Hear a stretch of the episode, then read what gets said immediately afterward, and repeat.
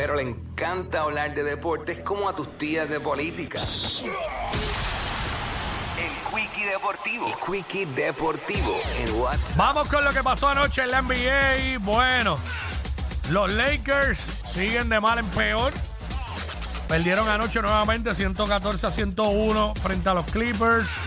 En un juego donde Anthony Davis anotó 21 puntos, 9 rebotes, 3 asistencias. LeBron James metió 30 con 8 rebotes, 5 asistencias.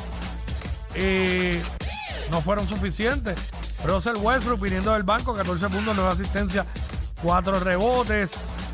Pero no fueron suficientes para detener a los Clippers, donde eh, Paul George anotó 29 puntos. Fue el máximo anotador de su equipo. Por otro lado, eh, Orlando se ganó a Dallas. Portland se ganó a los Hornets. Denver se ganó a Indiana. Utah se ganó a Atlanta. Los Celtics se ganaron a los Pistons. Brooklyn le dio una paliza a los Knicks. 112-85. Toronto se ganó a Houston. Los Pelicans se ganaron a los Bulls. Phoenix se ganó a Minnesota. Milwaukee necesitó de dos overtime para ganarse al Oklahoma City Thunder. 136 a 132.